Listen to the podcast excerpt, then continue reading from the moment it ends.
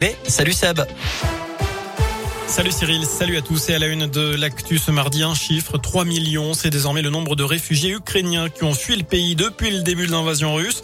L'UNICEF estime même qu'un enfant est contraint de quitter le pays à chaque seconde. Notez qu'en France, au moins 15 000 Ukrainiens, principalement des femmes et des enfants, ont pour l'instant été accueillis selon le gouvernement et qui attend d'ailleurs 10 fois plus dans les prochaines semaines.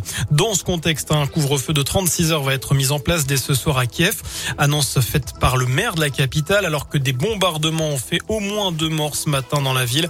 Autre frappe, cette fois à l'aéroport de Dnipro, où la piste de décollage et d'atterrissage a été détruite selon les autorités ukrainiennes.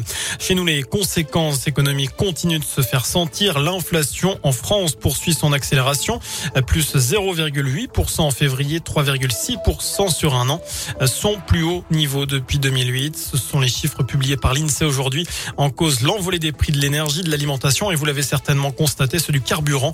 Exemple à la pompe à Saint-Etienne où de nombreux nombreux automobilistes comme Angélique se distinguaient face à cette flambée des prix. Oui, très. Heureusement, moi, je travaille pas très loin, donc ça me coûte pas très cher, mais j'ai des collègues qui ont compté que ça leur revenait à peu près 6 euros par jour pour aller travailler, c'est compliqué. Ma fille fait du sport, faut que je l'emmène à Saint-Just-Saint-Rambert euh, trois fois par semaine pour faire du basket, et euh, là, j'avoue que ça fait un petit peu mal. Et ça fait peur parce qu'on sait pas où est-ce que ça va s'arrêter, donc euh, bientôt, ça va coûter plus cher d'aller travailler que de rester chez soi, j'ai l'impression. On verra. Voilà, je vous rappelle que Jean Castex a annoncé ce week-end une baisse de 15 centimes par litre de carburant à partir du 1er avril. Le Premier ministre doit présenter demain le plan de résilience décrété par Emmanuel Macron pour venir en aide aux ménages et aux entreprises les plus impactées par cette crise. Dans l'actu dans la Loire, ce vol de cuivre de grande ampleur le week-end dernier dans le Rouennais. 5 km de câbles ont été dérobés en 4 jours dans une entreprise de Parigny spécialisée dans la fibre optique.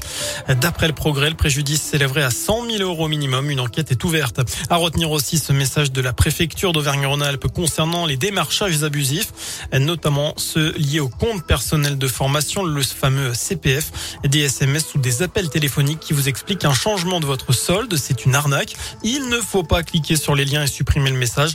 Euh, vous pouvez aussi le transférer au 33 700 pour le signaler. À moins d'un mois du premier tour, Jean Lassalle a deux doigts de jeter l'éponge. Le député des Pyrénées-Atlantiques ne sait pas s'il sera encore candidat à l'élection présidentielle ce soir. Il n'a pas été invité hier soir à l'émission politique La France face à la guerre sur TF1 qui a réuni 4,2 millions de téléspectateurs. Il ne l'est pas non plus pour les deux prochains débats. Enfin, il ne lui reste plus qu'une semaine. Un joueur de l'euro million n'a toujours pas réclamé son dû 1 million d'euros.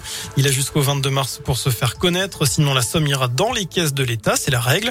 Selon l'Express, en 2020, l'État a ainsi encaissé 70 millions et demi d'euros pour, euh, après que des gagnants ne les aient jamais demandé. Donc, voilà ce qu'a indiqué la Française des Jeux.